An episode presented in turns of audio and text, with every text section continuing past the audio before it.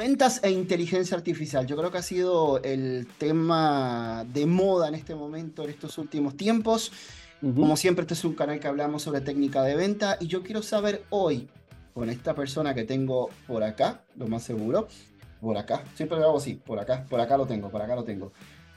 ¿Qué tan importante puede ayudarme a mí la inteligencia artificial en mis procesos de venta? Y si realmente al día de hoy la inteligencia artificial me puede ayudar realmente en ser un vendedor, vendedor más exitoso.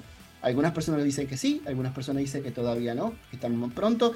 Así que hoy vamos a hablar de este tema, como siempre, y un poquito más. Dale like, suscríbete.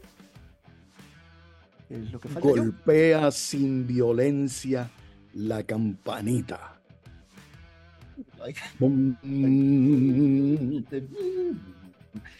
Golpea sin violencia y con mucho cariño la campanita y con, siempre comparte este contenido, comparte este contenido, comparte este contenido con toda la gente que conoces.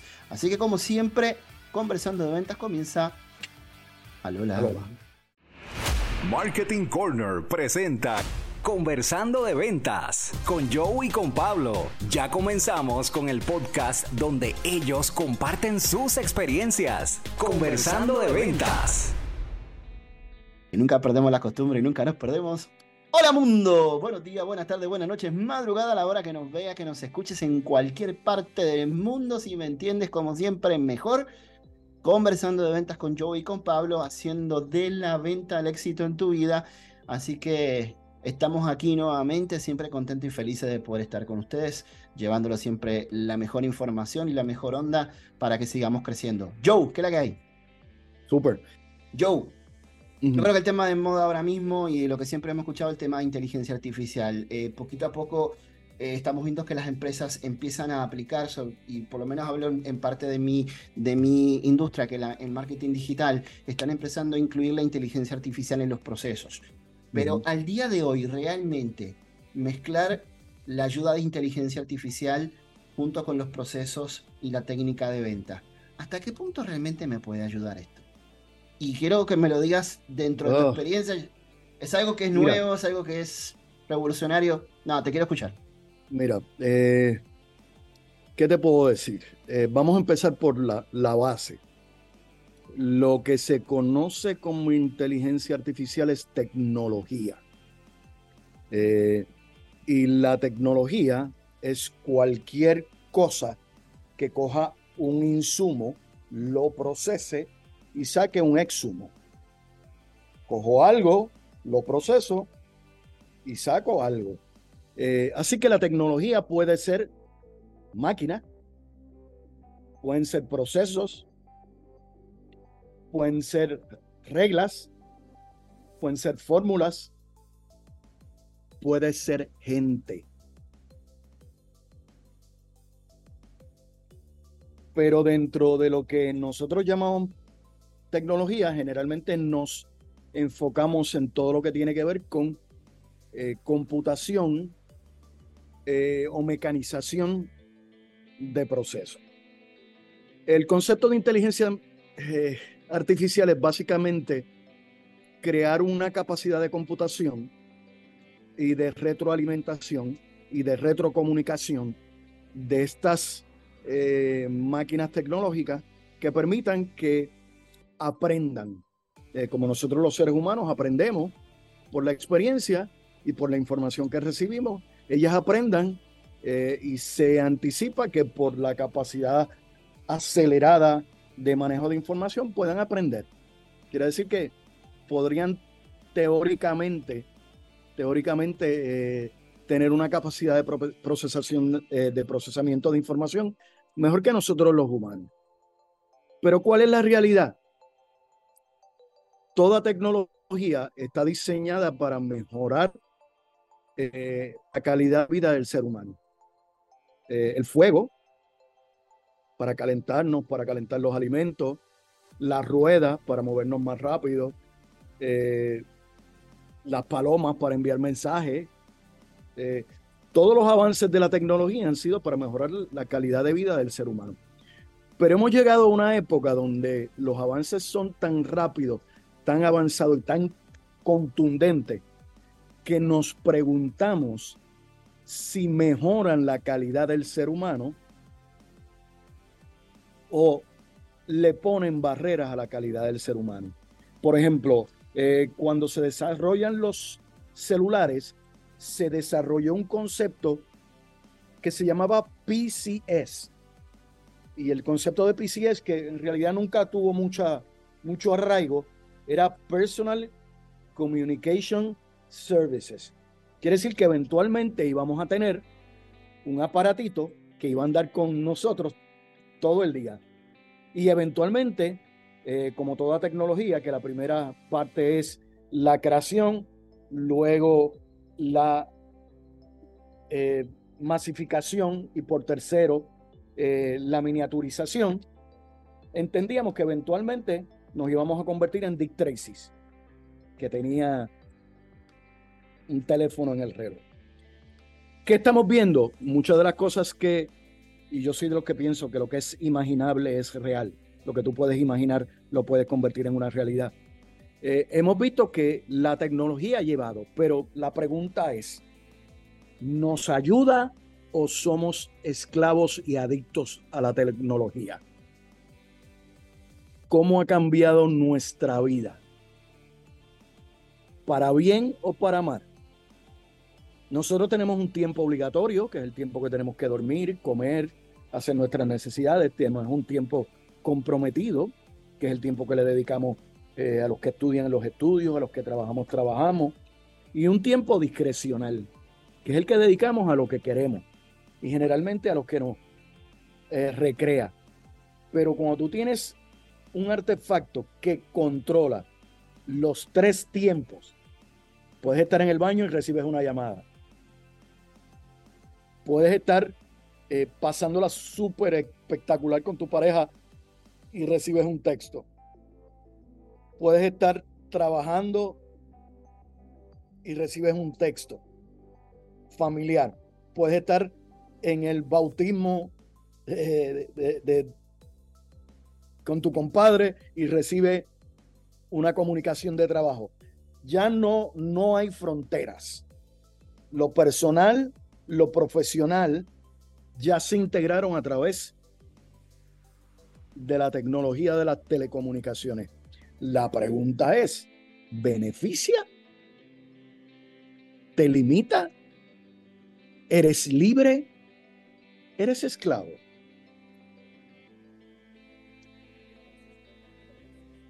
Te voy a contar esta historia. Vi esta foto hace tiempito atrás que me gustó tanto. Mm, eh, iba dirigido a un, a un mercado en específico, pero yo lo voy a hablar quizás para todas las industrias. Y estaba esta vaca raquítica, raquítica, y venía este tipo con como con 10 cubos en la mano. Y la vaca tenía arriba un título que decía inteligencia artificial. el, tipo con la, el tipo con los cubos o con los baldes, como decimos en Uruguay, llámalo la industria que te, te la gana. O sea, lo que quería decir esa foto era que nosotros quizás no estamos acostumbrando también a que toda nuestra creatividad se la estamos dejando a la inteligencia artificial a que nos solucione.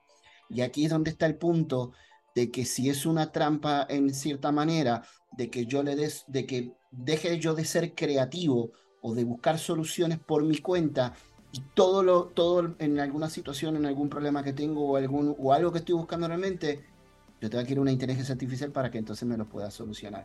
¿Qué tan peligroso, y voy a decir la palabra peligroso, ¿qué tan peligroso poder llegar a hacer eso, Joe? Mira, eh, la diferencia de las máquinas y nosotros los humanos es básicamente nuestra esencia primitiva.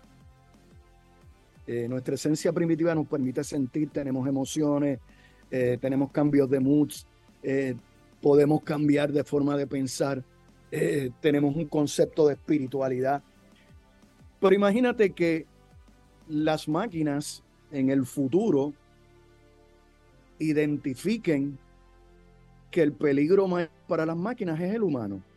Y como la película eh, El día en que la Tierra se detuvo, las máquinas identifican que el humano es la especie más peligrosa para todas las especies del planeta y decida para que todas las especies del planeta puedan sobrevivir, debemos eliminar una, y es el humano.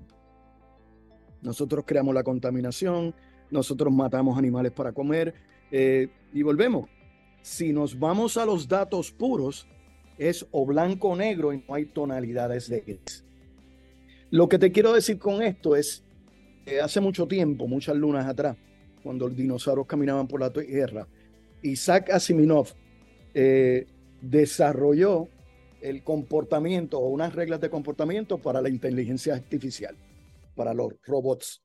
Y una de ellas es que no está permitido para un robot o una inteligencia artificial hacerle daño al hombre. Cuando digo hombre, hombre y mujer, al humano. Pero ¿quién te dice que una regla autoimpuesta por un humano o una máquina que esté desarrollando su capacidad y aprendiendo momento a momento, no decida que esa regla no le aplica?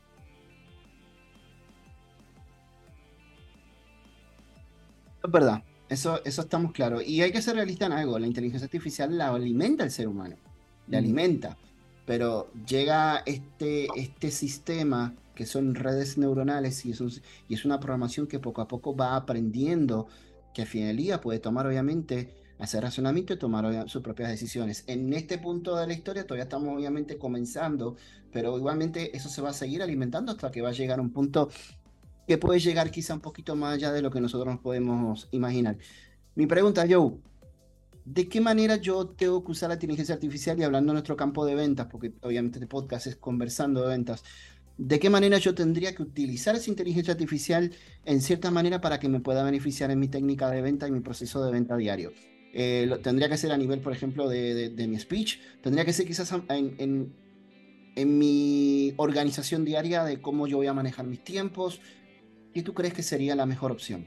O seguir quizás todavía con este, de la forma que lo hemos hecho siempre. Mira, eh, volvemos, el, el cambio no lo detiene nadie. El paso de la tecnología no lo detiene nadie. Pero independientemente de la tecnología, ventas es gente bregando con gente. Eh, ese contacto humano, esa sintonía, esa capacidad de conectarnos, de comunicarnos, esa capacidad de tomar decisiones, esa capacidad eh, de ser empático, eso requiere dos seres humanos. La inteligencia artificial, al igual que toda tecnología, mientras mejore y te permita eh, fortalecer tus debilidades, bienvenido sea. Bienvenido. Si yo no escribo muy bien, eh, no tengo la capacidad de redactar de una manera coherente, simple y que la gente lo entienda, a lo mejor la inteligencia artificial eh, ChatGPT y, esas cosas que están saliendo maravillosas, pues te ayude a, dar una mejor impresión a nivel escrito. Si a lo mejor eh, volvemos, eh, tu, tu, voz no necesariamente es la mejor, pues tú puedes bregar con eh, algún aditamento a un micrófono para que te mejore la voz y puedes proyectar algo, una voz mucho más segura. todo lo que te ayude a mejorar está excelente pero lo que te sustituye pierde la capacidad de gente bregando con gente.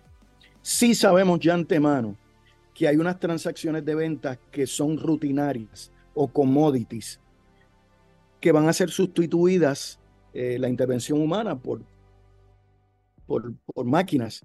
Eh, yo quiero comprar 80 millones de lápices eh, amarillos número 2 eh, mi computadora se comunica con 40 computadoras de compañías que manufacturan lápices eh, amarillos número 2 eh, y se convierte en una transacción fría. Manda el request for proposal, los quiero de esta manera y los quiero a este precio. Y todas las máquinas le contestan. Y mi máquina evalúa el despacho, la logística, el precio, los descuentos, todo ese tipo de cosas sin intervención de un humano y la transacción se da. Pero transacciones de alta involucración, donde el riesgo a la hora de la compra es alto y requieren más información y ponderar, comprar una casa, comprar un seguro, comprar eh, un carro, eh, para, para transacciones de alta involucración, tú siempre vas a necesitar una persona.